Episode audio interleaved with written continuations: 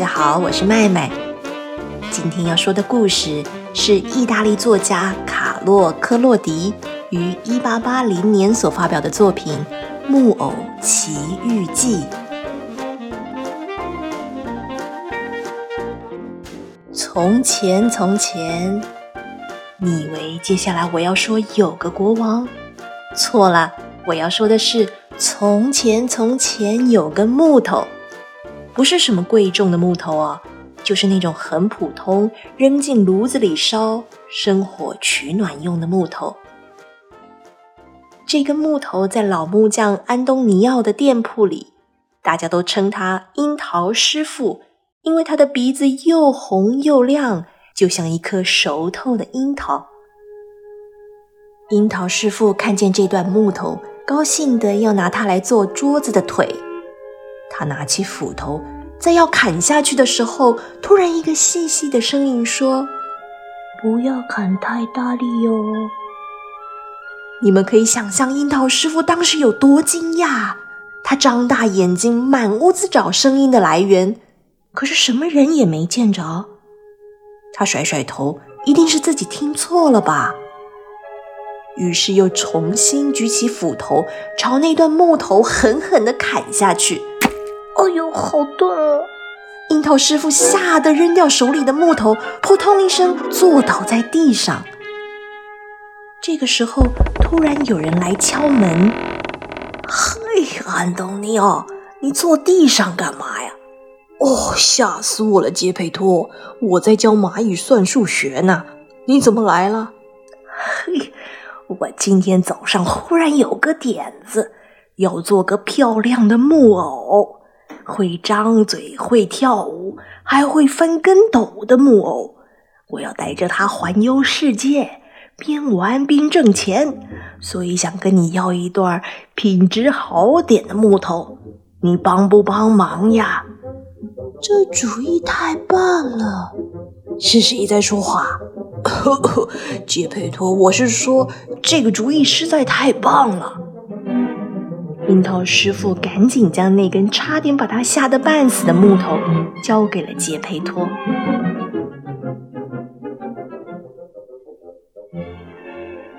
杰佩托一回到家，马上就动手刻木偶。帮你取个什么名字好呢？就叫你皮诺乔吧。不一会儿功夫，小木偶的脸就完成了，但鼻子刚做好。它就越长越长，而且只要一把鼻子切短，又会立刻长得更长。杰佩托只好不理他，接着刻木偶的身体。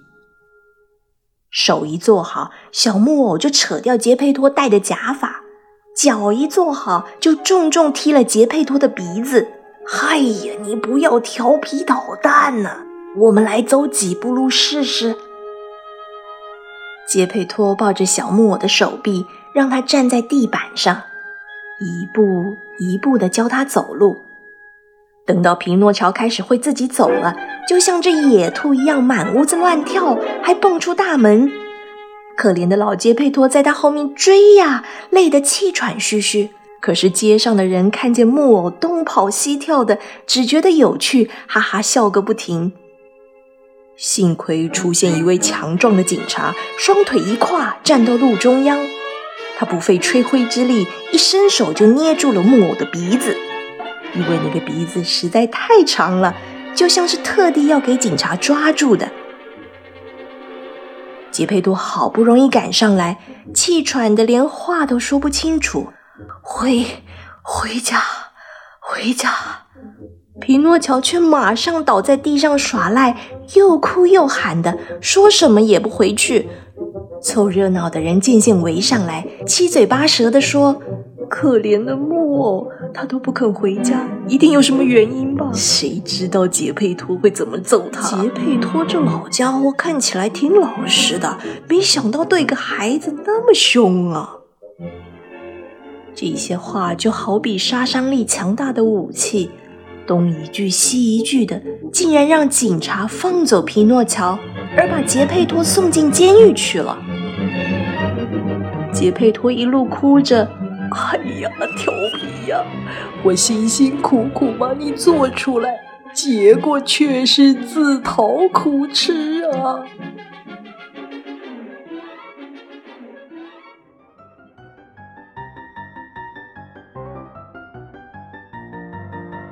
匹诺乔从警察手里逃脱之后，马上撒腿跑回家，正得意呢，却被一个奇怪的声音给打断了。是谁在叫？匹诺乔转过脸，看见一只大蟋蟀在墙上说话：“我在这间屋子已经住了一百年了。”木偶说：“这屋子今天就是我的了，你赶快走，马上立刻离开这里。”我走，在我走之前，必须告诉你一个大道理：你不听爸爸的话，自己乱跑，是不会有好结果的。笨蟋蟀，别！我明天一大早就会离开这里，我才不要跟其他小朋友一样被送去上学嘞，读书写功课，无聊死了。我要去爬树捉蝴蝶。哎呀，你真是个木头脑袋！不读书，难道你想变成一头大笨驴呀？大家都会笑你。你不要乱说，坏蟋蟀！匹诺乔听了，火冒三丈，一把抓起手边的锤子就朝蟋蟀扔过去。只听见一声惨叫，可怜的蟋蟀就被打扁，粘在墙上了。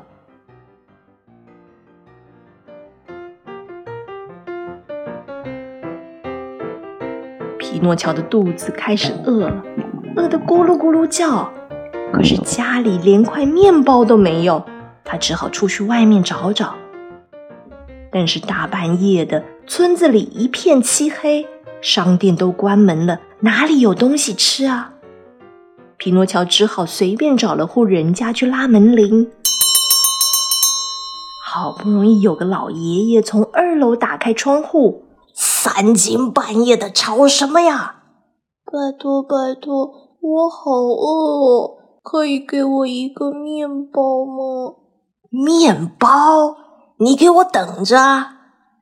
没过多久，那个老爷爷又打开窗户说：“靠过来一点。”匹诺乔开心的走到窗子底下，啪一声，一大桶水就从窗口泼下来，从小木偶的头淋到脚，好像它是一盆需要浇水的花一样。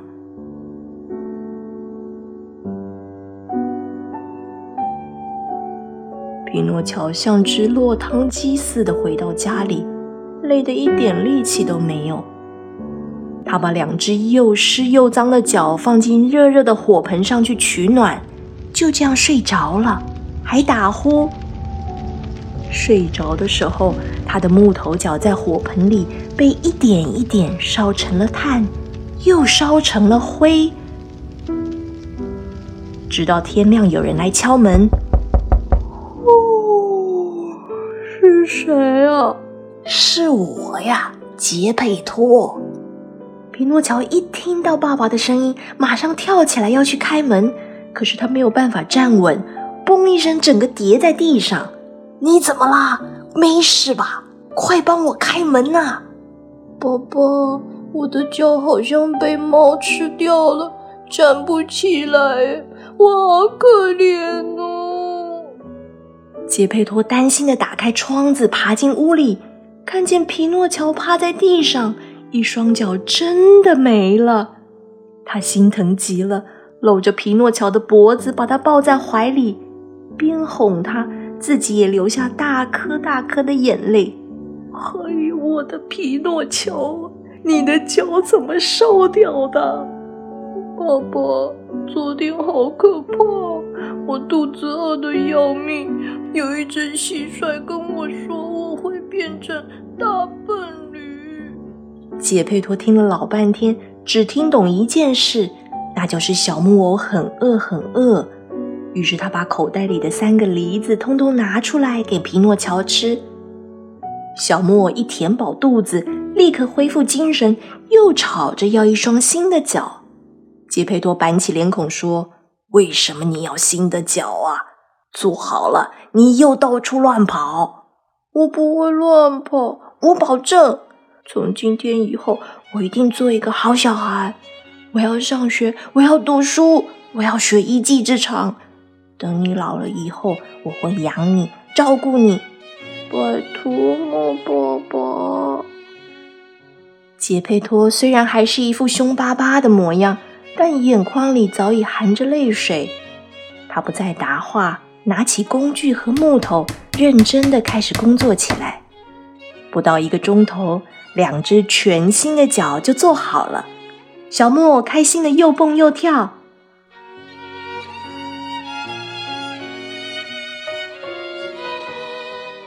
爸，我要马上去上学，那我要穿衣服哎，不能光溜溜的。杰佩托很穷，没有多余的钱，所以用色纸替小木偶做了一套衣服，用树皮做了鞋子，用吐司捏了一顶小帽子。匹诺乔满意极了，他说：“我穿这样子真好看。”爸爸，我还要课本呢。嘿呀，哪里去弄课本啊？那还不简单，去书店买就有了。买？没钱呢。好吧，只好这样了。说着，杰佩托就跑出门去。不一会儿功夫，杰佩托跑回家里，手里拿着全新的课本。可是刚才穿出门的外套却没有了，只有衬衫，而且外面正下着雪呢。爸爸，你的外套呢？我卖了。为什么？我我太热了。匹诺乔当然听明白了。他激动地扑上去抱住杰佩托，在他脸上亲啊亲啊！爸爸，你真好，你是全世界最好的爸爸。隔天一早，皮诺乔就精神抖擞的带着崭新的课本去上学。他想：我今天就要学会读书，明天就要学会写字，后天要学会算数。这样我就可以赚很多很多钱，给爸爸买一件漂亮的外套，最贵的。我爸爸就应该穿最好的衣服，他对我那么好哎，为了帮我买课本，竟然在冬天把外套都卖掉了。想着想着，远处忽然传来热热闹闹的音乐声音。这是什么声音啊？可惜我要上学，没办法去看看。可是上学每天都有，音乐只有今天才有而已耶。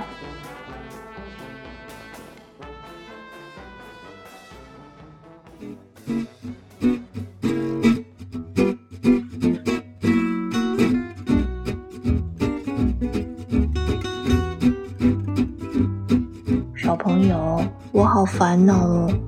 我到底该去上学，还是去看看那个好听的音乐是怎么回事啊？呵呵，下一集的故事就知道喽。今天说到这里，我去好好想想该走哪一条路。拜拜。